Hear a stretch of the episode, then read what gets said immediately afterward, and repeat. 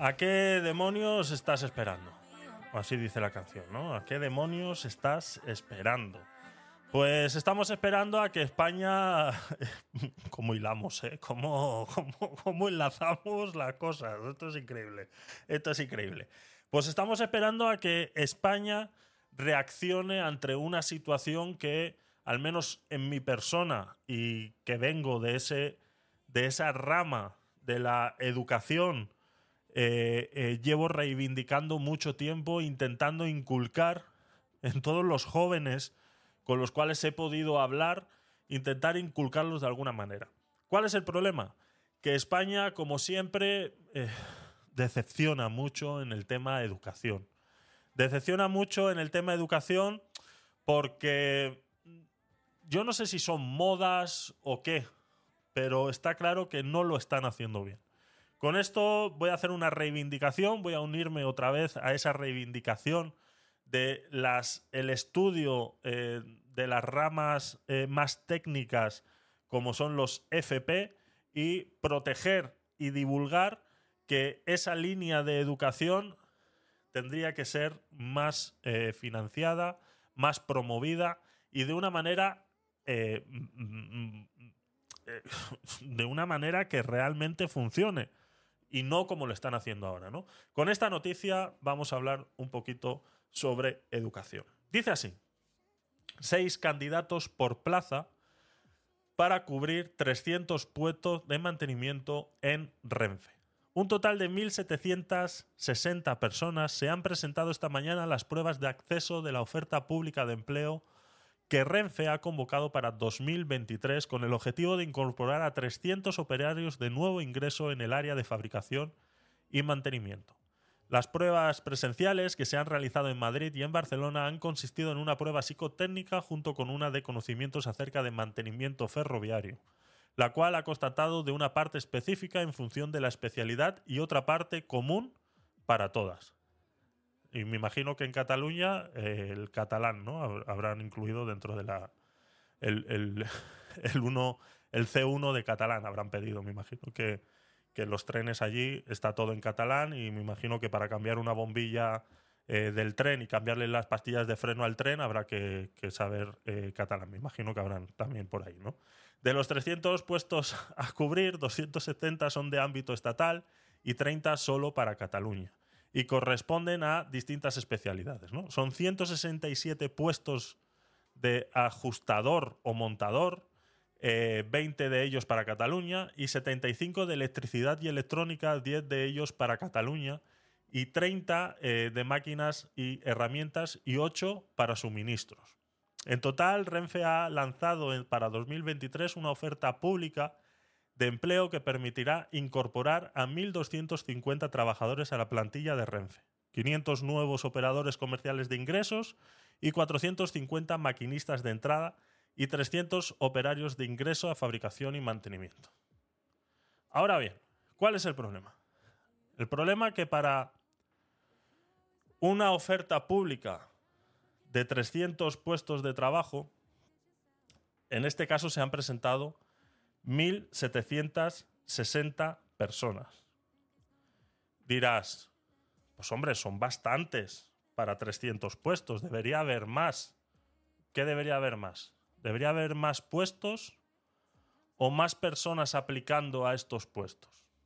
Está claro que lo hemos hablado muchas veces y yo soy de la gente contraria a que eh, el empleo público sea la manera de emplear a la gente. Está claro que esto simplemente es una noticia para poder hablar de este tema. Esto es una pequeña parte de la realidad de España. Que la gente que está estudiando un FP, un, técnico, eh, ya sea electrónico, electricista, eh, fontanero, etcétera, etcétera, etcétera, etcétera, etcétera, todos estos trabajos eh, de mano de obra capacitada, esto es una pequeña muestra de la realidad. De que muchos de ellos simplemente se están preparando para poder entrar en este tipo de empresas. ¿Qué quiero decir con esto? Yo vengo de la rama del FP, yo he estudiado eh, electrónica y electricidad y luego pues he hecho eh, eh, otras muchas cosas, entonces relacionadas con esa, con esa rama y me he encontrado en muchos trabajos en los cuales las personas que están trabajando y que están... Yo empecé a formarme en, en, Panamá, ¿no? Cuando vivía en Panamá, yo empecé a formarme allí. Allí es, no, es, no es un FP, aquí es lo que viene siendo un, un FP2, eh, eh, lo que era un FP2 en su tiempo.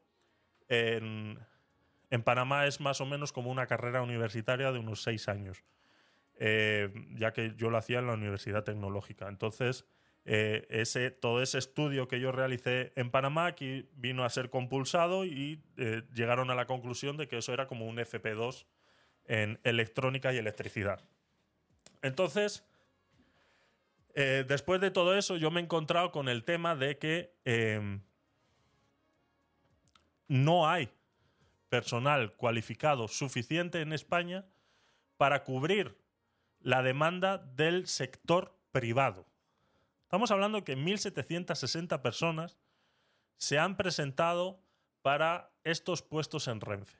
Pues esta cantidad de personas no las hay presentándose a los otros puestos eh, que pueden utilizar este mismo conocimiento. ¿Qué es lo que pasa? Que estos FP que se están enseñando hoy en día en España están siendo destinados exclusivamente a estas partes muy técnicas y precisas de estas eh, ofertas de empleo.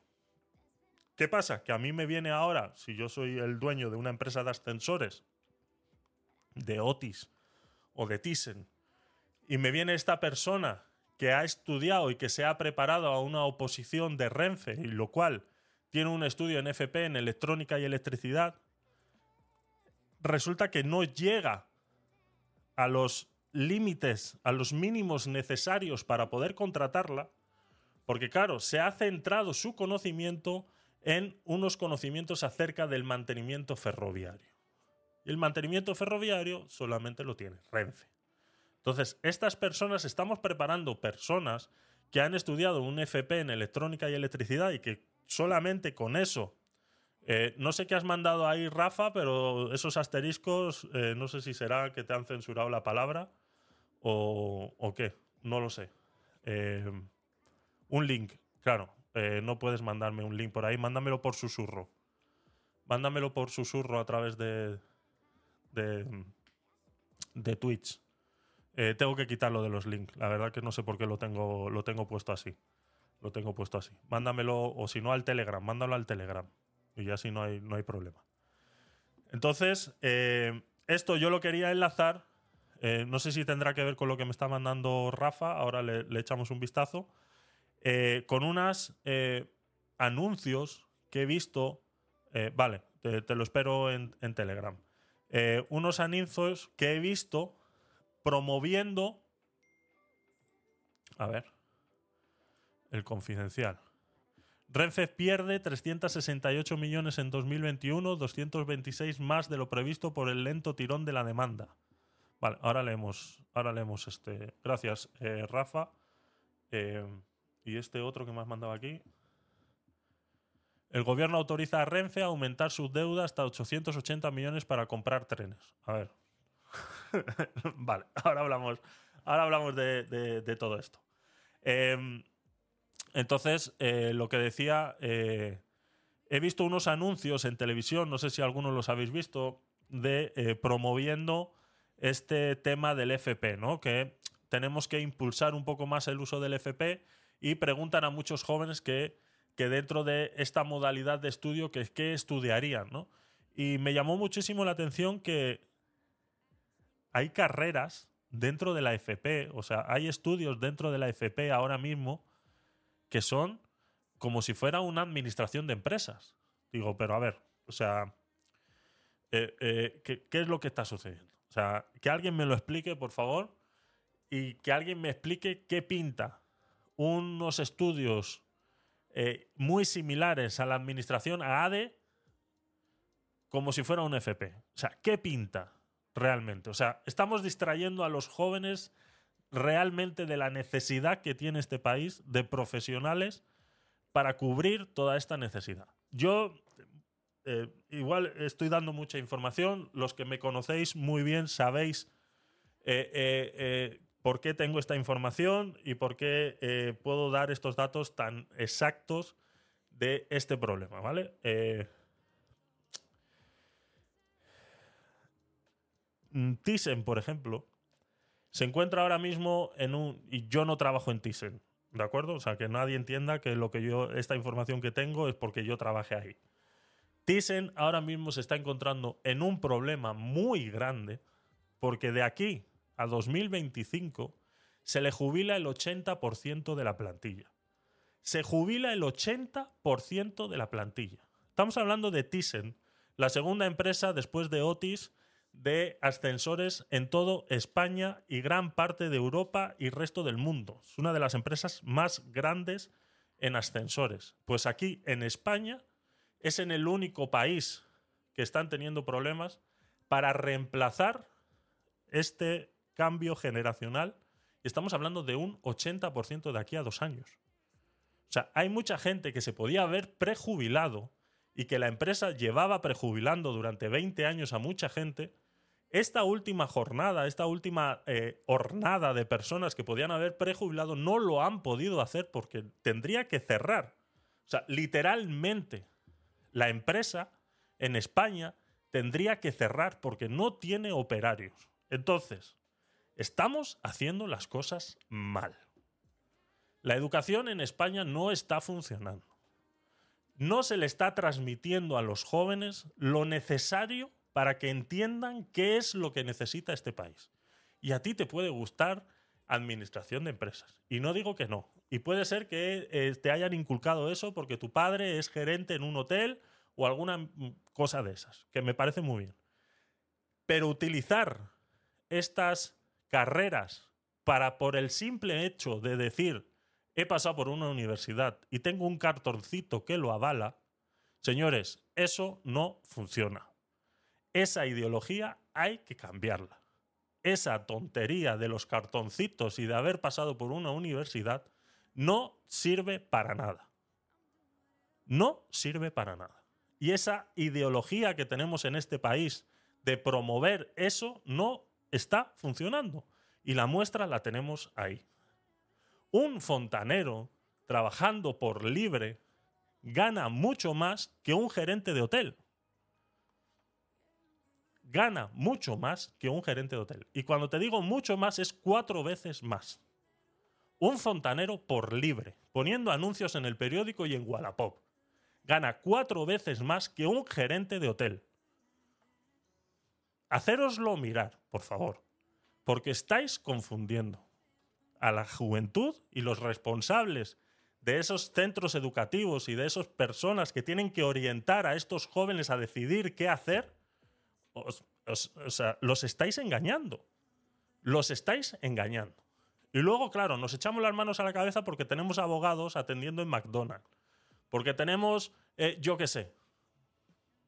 O sea, un, o sea, y estos anuncios que he estado viendo yo del FP, que digo, que le preguntan a los jóvenes, ¿y qué FP usted está estudiando? No, es una administración como administración de empresas. Digo, un FP en administración de empresas, pero ¿qué cojones me estás hablando? Que necesitamos fontaneros, que necesitamos electricistas, que necesitamos gente que realmente quiera trabajar y dar el callo, no gente sentada en un escritorio. Que de eso, para eso ya tenemos el gobierno lleno. Que no hace falta. Que necesitamos gente que realmente quiera trabajar y realmente quiera echar este país adelante. No necesitamos vagos. Sí, vagos. Que eso es vagancia. Que un chaval con 18 años salga de la escuela y vaya a la universidad y esté administración de empresas petado, que esté comunicaciones petado, que el, área de comunicaciones sabemos lo que es, que simplemente es un enjambre de comunistas, porque es lo único que sale del, del ala de comunicación de cualquier universidad del mundo de cualquier universidad del mundo, el ala de comunicaciones de las universidades es el enjambre de comunistas. Eso es lo que está sucediendo. Entonces, luego te empresas, grandes empresas como Thyssen, se ven en el problema de que no tienen gente para reemplazar. Gente que están sacando de los FP antes de que acaben estos FP. Eh, eh, ya me ha puesto tiempo y todo. Hombre, que me estás generando demasiado. pero calla un momento. Pero calla un momento. Hombre, pero calla un momento.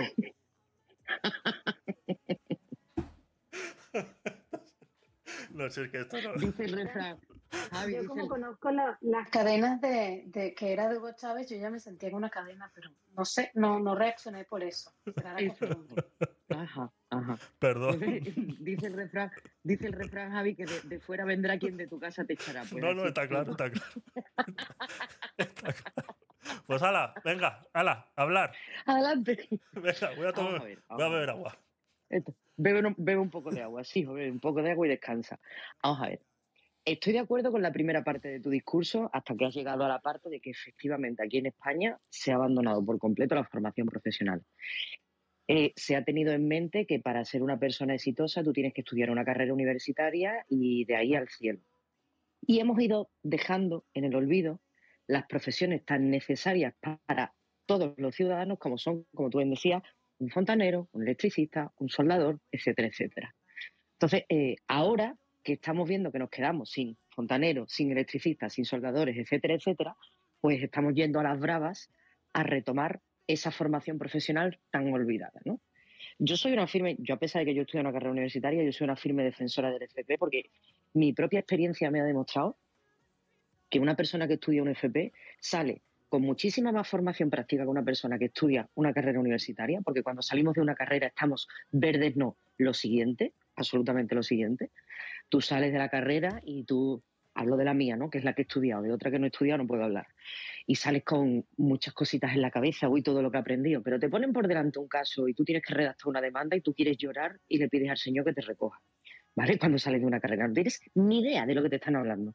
Y te empiezas a cuestionar tu vida y, y qué es lo que he hecho yo hasta ahora y es la práctica la que te va dando. Sin embargo, la formación profesional y en concreto, tal y como se está concibiendo ahora mismo, por ejemplo, conozco, mejor el sistema, por ejemplo, que tenemos aquí en Andalucía, que es una formación dual, que es permanentemente teoría acompañada de la práctica, con unas prácticas en empresas, etcétera. Las personas te salen preparadas para insertarse en el mercado de trabajo y el índice de inserción laboral de personas que terminan un FP es infinitamente mayor que los que terminan una carrera universitaria.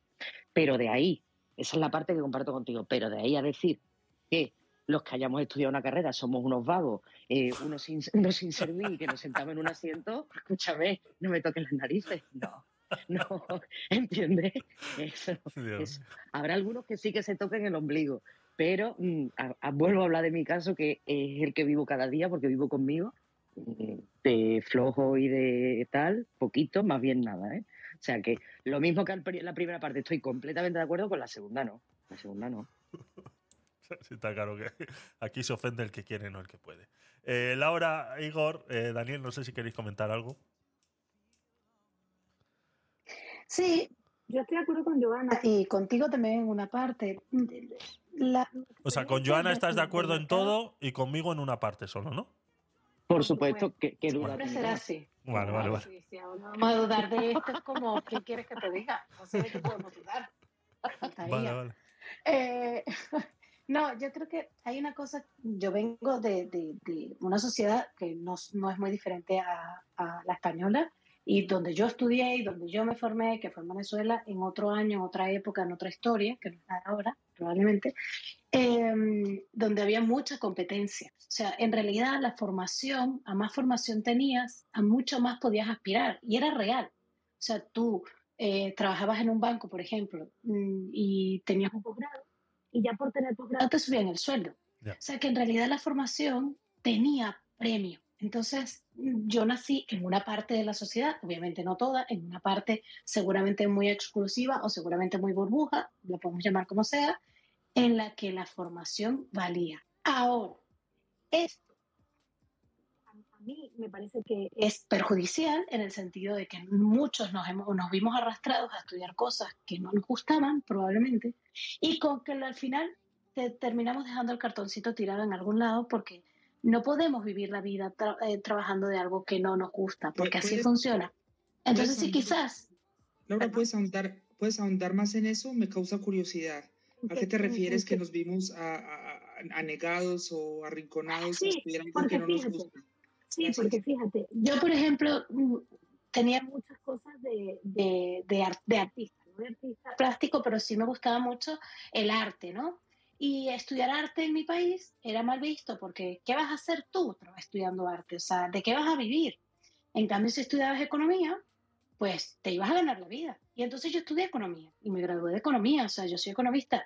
Y, de, y, y en el transcurso del tiempo me fui dando cuenta que no me gustaba y cada vez me sentía más infeliz, pero entonces hacía un posgrado para tener más dinero porque supuestamente el dinero me podía hacer sentir mejor o tener otro cargo o tener otra posición o tener otro banco, etcétera, etcétera. Entonces, al final nos vimos, yo, yo misma me sentí arrastrada a estudiar algo que no era lo que a mí me gustaba, eh, por tener eh, aspiraciones mm, que yo no considero que sean malas, eran las aspiraciones de la sociedad, o sea, hacer más y tener más, ¿no? Eh, y, y, al final yo creo que eso es perjudicial porque quizás había muchas personas en mi, en mi carrera o en otras que podían haber estudiado perfectamente peluquería y hubieran sido unas estrellas y además hubieran sido felices, pero peluquería no estaba bien visto. Entonces, mm, estoy de acuerdo, ¿ves? Por una parte, creo que la formación universitaria y, y la formación de profesional debería ser pagada, es decir, si tú estudias más, te esfuerzas más, por mérito tengas más, eh, pero también tener espacio y poder guiar a los niños, que esa es la parte que a mí me preocupa, cómo guiar a tus hijos, cómo guiar a los niños a que estudien cosas que realmente les haga felices, porque lo que les haga felices van a ser unas estrellas y van a ser los mejores en su, en su tema y ya no tiene que ver, seguramente ganarán muchísimo más dinero porque serán los mejores en lo suyo, ¿no? Y aquí lo dejo. Eh, Totalmente de acuerdo. adelante, adelante, Daniel. No, de totalmente de acuerdo con Laura. Es que aquí el problema, no solo en España, pero nosotros que lo vivimos vivimos más de cerca, eh, yo veo que, que lo que falta es encaminar hacia los talentos, cualidades, aptitudes y deseos del, del alumno, del alumno, de- del chaval, del joven. Es que claro, tú dices, no hacen falta más, más fontaneros o electricistas, eso está bien pero no todo el mundo quiere ser fontanero o electricista. Pero ¿qué pasa también? Que la sociedad, la española, la que yo he visto más arraigado, eh, por desgracia uno, y enlazo, eh, se ve muy sometido a los consejos de sus progenitores o de generaciones anteriores. Entonces, lo que yo he visto es que aquí en España las generaciones anteriores lo tenían muy claro y la situación era la siguiente. Hijo, estudia una carrera, busca un empleo en una buena empresa o de funcionario, pero un empleo para toda la vida, hazte con una hipoteca, mete casa, te ten hijos y vive. Pero estos tiempos son muy más complicados. Son más complicados porque ya trabajos para toda la vida no hay. O sea, vos estás en una empresa, te pueden contratar indefinido, pero si no les vale, pues te cambian por otro. O, te, o vienen nuevas tecnologías que te van a cambiar métete en una hipoteca, pues ya ve cómo está el problema de, de- de las casas y de los hogares. Eh, busca una pareja, pues más de lo mismo. Entonces, se, se ha aconsejado a las nuevas generaciones con una mentalidad que no corresponde a la época que les ha tocado vivir. De ahí que se viniera tanto titulitis cuando la crisis del, del 2008, yo recuerdo muy bien, la gente en el paro, entonces los, la, la- la gente como loca, sacándose eh, sus graduados, sacándose sus másters, sacándose sus movidas, no por quererse superar, sino por, te- por ese miedo, se les notaba era ese miedo a quedarse fuera del mercado laboral. ¿Con qué se encontraron? Con que estaban sobrecualificados y las empresas no les contrataban por estar sobrecualificados. Entonces mucha de esa gente que no tenía vocación en lo que estaban haciendo, pues amargados, amargados les tocó irse, amargados les tocó buscar otra cosa o trabajar en cosas que no habían sido capacitados o no querían o, menos cualificadas. Entonces, e- ese es el problema. Eh, Yo estoy muy, muy de acuerdo con Laura. Hay que guiar a los niños a que busquen su camino porque lo harán bien. Pero guiar a los niños de que sean funcionarios porque están estables o que hagan una carrera de económicas o de ADE porque van a conseguir más dinero o eso es, es aconsejarles mal. Y de ahí, de esos polvos, estos lodos, y de ahí que sean jóvenes frustrados, frustrados, amargados y demás. Ya para terminar, ¿hace falta más electricistas y fontaneros y profesionales? Sí, pero también hace mucho, mucho falta más emprendedores, empresarios y sobre todo una mentalidad más empresarial y menos funcionaria. Muchas gracias. Gracias, Daniel. Eh, Igor, buenas noches. Adelante. Buenas noches. Bandidos. ¿Se me oye bien? Sí. Hombre, si no tuvieras el auricular intraocular ese que tiene chungo, sería mejor, pero. Adelante. interferencia y. Intracular. Por ahí. ¿Intra qué? Sí, sí, sí. y- sí. El de él es intraocular. sobre todo. Es intraocular, sí, sí. No hay error en la dicción. Intraocular. Es más moderno de lo que creía. Los sensores de, de- de hostilidad se te- me están poniendo en rojo. Efectivamente. A ver, señora, buenas noches ante todo. Buenas noches. Eh, hay que diferenciar en el, tema que estamos hablando. Una cosa es formarse, otra cosa es trabajar y otra cosa es ser feliz, eh, que pueden ir ligadas o no. Eh, tenemos la tradición, como decía Daniel, de que queremos ligar la formación con el trabajo y no tiene por qué existir una proporcionalidad o de vez en cuando la proporcionalidad que existe no es tal. Uno puede ser el más experto del mundo o la, tener la mejor formación del mundo y luego ser muy malo en, el trabajo. Entonces, evidentemente ya de un tiempo a esta parte, eh, la formación universitaria no te garantiza ni un trabajo ni unos ingresos. Distinto es que hay determinadas profesiones y oficios que necesitan de un título para poder ejercer y para que no se produzcan lo que son los intrusismos profesionales. No puede ejercer de médico pues alguien co- como mínimo, ya no digo que esté colegiado, ¿no? que también por ahí en medio están los colegios profesionales, ¿no? pero que como mínimo tenga la carrera de medicina, la formación de médico. ¿no? Eh, dicho esto, pues evidentemente es verdad que existe una sobretitulación en España, porque venimos de una tradición eh, en que España ha tenido, pues hasta hace relativamente poco tiempo, un nivel de analfabetismo bastante alto, básicamente hasta poco antes de la transición, ¿no? Y parece que el antídoto contra el analfabetismo era ir a la universidad, hacer lo que sea, a sentarte incluso. A día de hoy, pues prácticamente seguimos con esa inercia de que si no vas a la universidad eres un mindundi, pero luego lo que ocurre ya es que hay tantísima gente en la universidad que pueden salir mindundi de la universidad igualmente como si no hubieran estado allí. Y por contra, pues lo que estaba diciendo Javier, es que eh, a día de hoy un, un- un fontanero no es que gana más que un, un gerente de un hotel, es que puede ganar lo que quiera. No tiene, no tiene ni que anunciarse. Que el fontanero sea feliz o no sea feliz, oye, eso es otro cantar. Si al fontanero le irá bien, tendrá muchas papeletas para ser feliz. Y si al gerente de, o, al cirujano que soñó toda su vida con ser cirujano, su trabajo le resulta amargante, pues a lo mejor es un infeliz. Eh, no tiene por qué ir vinculado.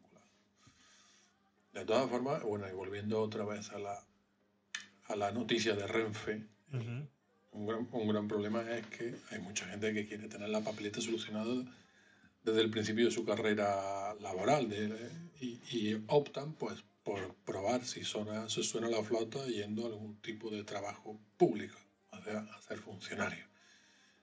Ahí mandaba la noticia de que Renfe es absolutamente deficitaria, ¿vale?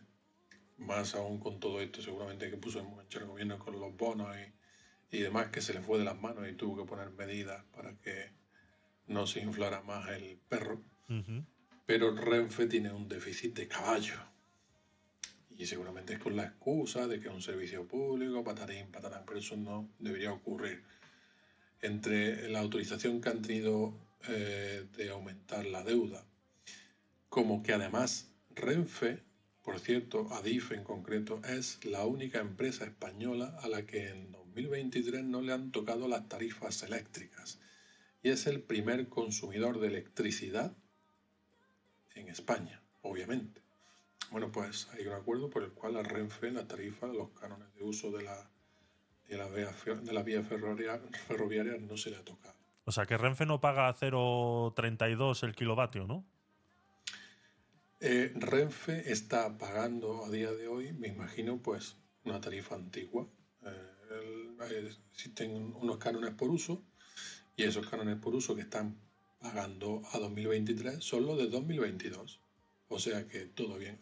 Unir, unir todo eso al mogollón de gente, empleo público que tiene Renfe, a la deuda que tiene Renfe y, a todas estas cosas, y tendréis pues lo que, lo que estamos acostumbrados a ver en, empresas estatales.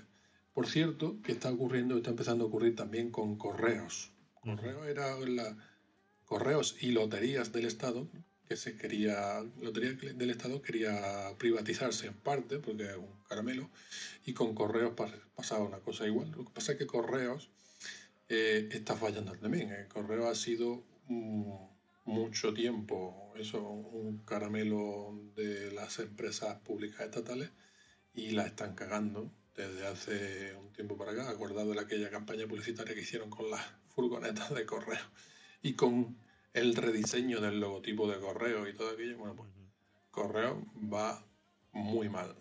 Está empezando a ir muy mal. Y, es una pena, porque las empresas públicas estatales deberían funcionar pues bien. Pues bien, vale. Me quedé esperando más. Gracias, Igor. Eh, Gustavo, buenas noches.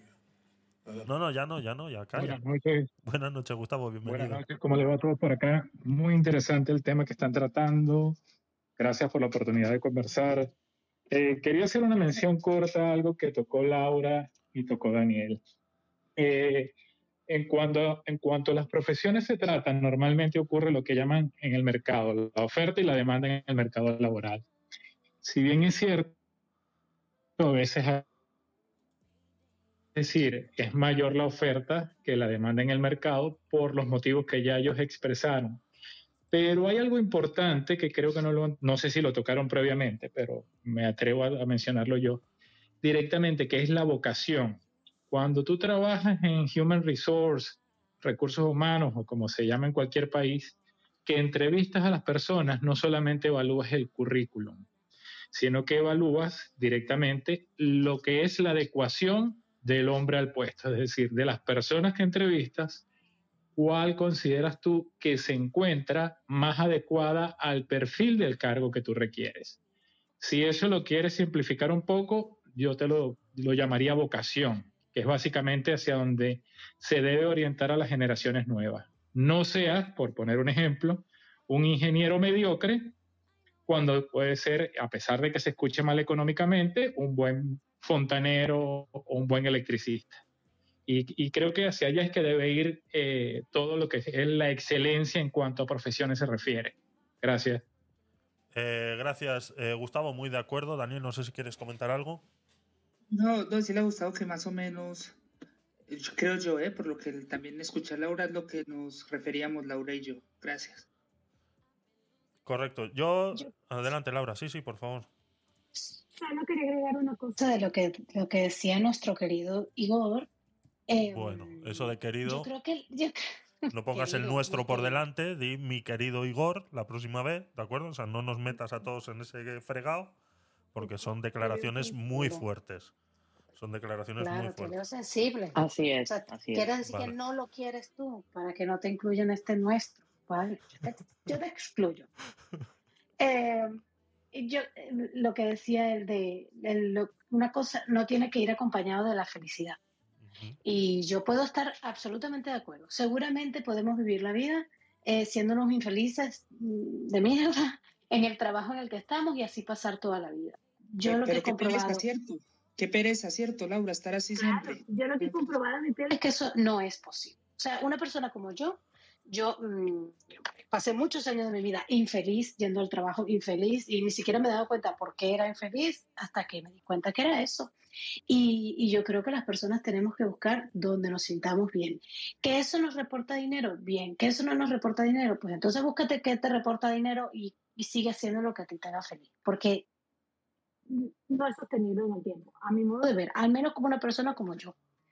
Y eso era todo.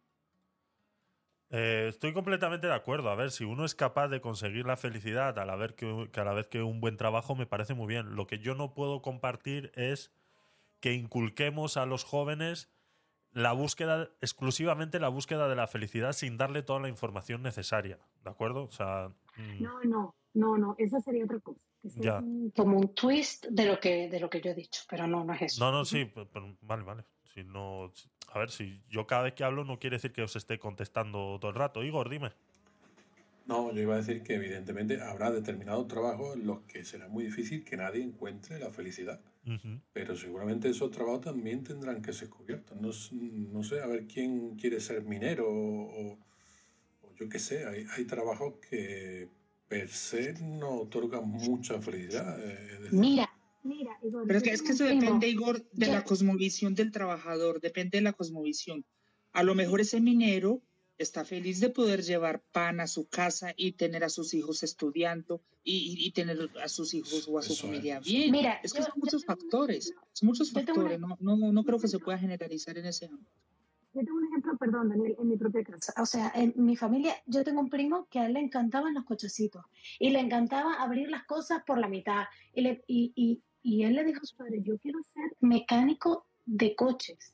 O sea, esa es mi familia, donde hay puros médicos, ingenieros, yo no sé cuántos. Era como, ¿tú qué quieres ser qué? Y ese crío montó un taller de coches y se, se hizo un empresario súper bueno que la gente le porque le gustaban los coches.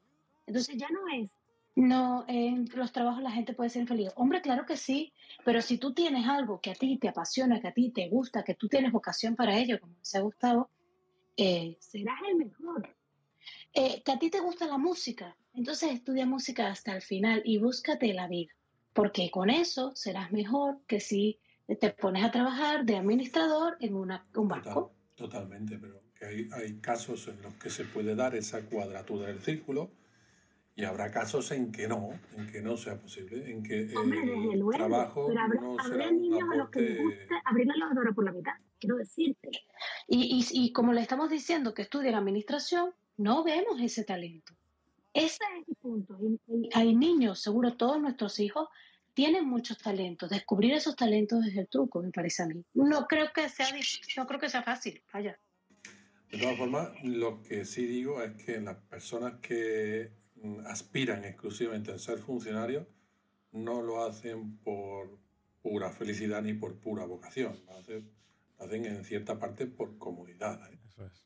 Eso es. Eh, Gustavo, adelante. Quería complementar algo de lo que estaba mencionando Laura. ¿Sí? Este, yo estudié gerencia de recursos humanos, en, bueno, entre otra carrera también, pero el punto realmente es que cuando tienes vocación, no digo que siempre se pueda cumplir porque obviamente no todo el mundo puede desarrollarse en su vocación, pero la excelencia en los trabajos, cuando hay vocación, este, justamente por eso es que convergen esos dos factores. Estás haciendo algo que te gusta para vivir y el dinero se convierte en una consecuencia, no en un fin en sí mismo. Por eso lo ideal, que estoy claro que el mundo no es ideal y no se puede lograr siempre, pero lo ideal es obviamente eh, enfocarse más en buscar tu verdadera vocación para poder desarrollarte. En, eh, ahí es donde puedes hacer la distinción de ser un profesional mediocre o no. Gracias. Eh, muchas gracias a todos por vuestras eh, opiniones. Eh, yo creo que poco más podemos hablar sobre, sobre este tema. Eh, yo simplemente eh, para, para terminar entraría en eso. A mí me hubiera gustado que el día en el que yo tuviera que tomar esa decisión me hubieran orientado un poco mejor. Eh, yo estoy contento con mi trabajo, estoy contento con lo que he estudiado, estoy contento, he sido, pues, eh, gracias a Dios, eh, de esos que ha estudiado y ha podido ejercer lo que ha estudiado y, no me va nada mal. Pero aún así yo veo mm, todas estas entrevistas que hacen en, en Internet preguntando a los jóvenes qué quieren ser cuando sean mayores, ya no le hablamos a un niño de 5 años que todos quieren ser bomberos y policías y, y demás, sino estoy hablando de jóvenes que realmente tienen que tomar esa decisión y que se encuentran a las puertas de tomar esa decisión. Yo veo que no están eh, bien orientados o al menos no tienen toda la información. ¿Que hay que perseguir la felicidad? ¿Que hay que perseguir lo que a uno le gusta? Por supuesto, eso no se lo debe negar nadie, nunca a nadie, a nada. Yo siempre lo he dicho. Yo si viene tu hijo y te dice quiero ser influencer, eh, eh, ayúdalo para que sea influencer, que quiere ser eh, youtuber, ayúdalo para que sea youtuber, que luego encuentra y ve que no es lo que le, le hace alegría y puede cambiar, pues adelante, hay que apoyarlo, siempre hay que apoyar a la juventud en que haga lo que quiere y lo que le gusta. Pero también tenemos una responsabilidad en la cual tenemos que dar toda la información necesaria. Y si tú le dices ahora mismo a un joven que está saliendo de, de sus estudios primarios y tiene que elegir qué seguir estudiando, y tú le dices que, por ejemplo, una empresa como Thyssen está eh, eh, buscando personal que pagan casi 2.000 euros al mes por revisar ascensores y que es una empresa que eh, la gente que entra puede llegar a jubilarse ahí, pues igual pueden llegar a tomar una decisión y probar, igual de repente les gusta, igual no. creo que hay que dar toda la información. Yo creo que es primordial dar toda la información, ¿no? Espacio patrocinado por Thyssen. Sí, más o menos. Dicen, págame, págame, desgraciados. Sí, eso es. Así que poco más. Venga, seguimos.